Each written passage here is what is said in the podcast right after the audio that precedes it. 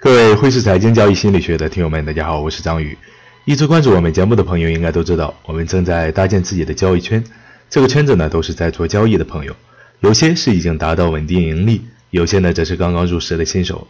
大家在一起交流探讨，统一平台去做交易。如果你感兴趣，欢迎你的加入。话不多说，下面进入我们的正题。在我还没有成为一名专职交易员之前，身边的几位朋友就已经开始了自己的创业。并且已经小有成就。我老家是农村的，和我同样出身的朋友应该有所体会。农村里的人没有秘密，一个人有些成果之后，除非自己的父母亲人不知晓，不然这就不是秘密。往往会一传十，十传百，之后你就会成为村子里的名人。有些羡慕的人会说：“看到没有，前两年一直在家里憋着，以为是不务正业，没有想到是在一个人努力，今天一鸣惊人了吧？”而有些看不得别人好的，则会充满敌意的诋毁。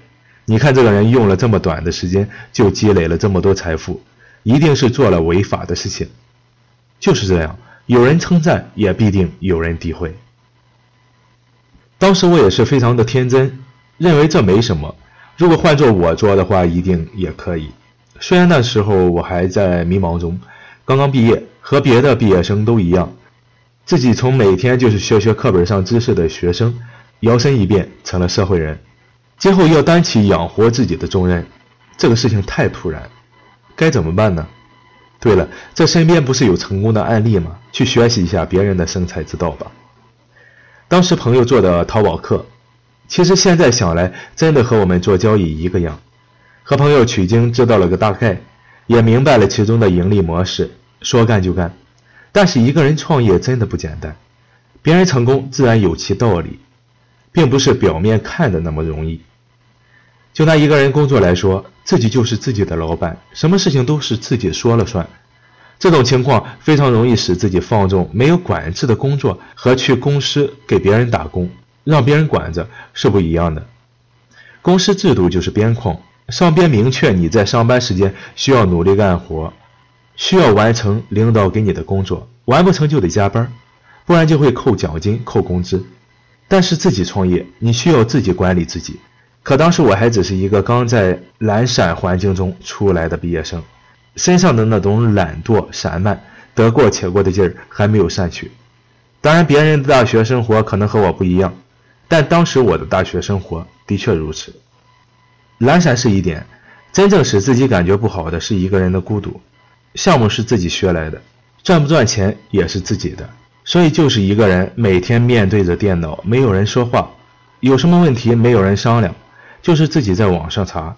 说到这里，真的和咱们交易者是一个样，都是一个人的事业，挣钱赔钱都是自己的，真正交易的时候也是自己下决定。后来淘我客的项目自然是没有做成功。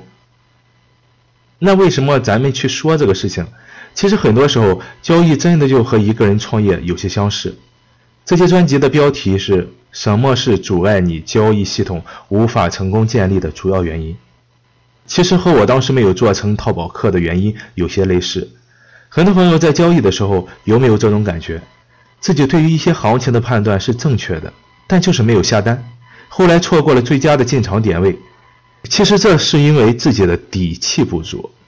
或者说没有一个清晰的交易信号，明明心里很想，明明心里很有想法，但就是因为懒惰，所以一直没有将其编写成册。交易系统也是如此，你需要把自己的想法整理出来，最好是写下来。每次下单的时候，都会去看一遍市场信号、进场点位、止盈止损、加仓策略等等一些，一步一步按照自己编写的这套交易系统去执行。一段时间的交易，看成果，再去精进改善自己的系统，最终一定是能找到合适自己的。别让懒惰成为你盈利的障碍。还有我们说到孤独，交易的整个过程，找信号、下单子、设盈损、加减仓等等一系列的判断和操作，都是需要自己去完成。这是一个独立交易者必备的，这个过程不需要有人去插手。说到这里，可能有人会说：“那你建立交易圈的作用是什么呢？”其实，在这之前，我想过一段时间，到底需不需要去有这么一个圈子呢？后来，我的答案是肯定的。闭门造车使得当时的中华民族落后于世界列强，圣人言：“三人行，必有我师焉。”一个圈子的作用是为了相互交流、取长补短，同时也是避免自己孤独的想象，借鉴别人好的交易策略来填补自己的空档。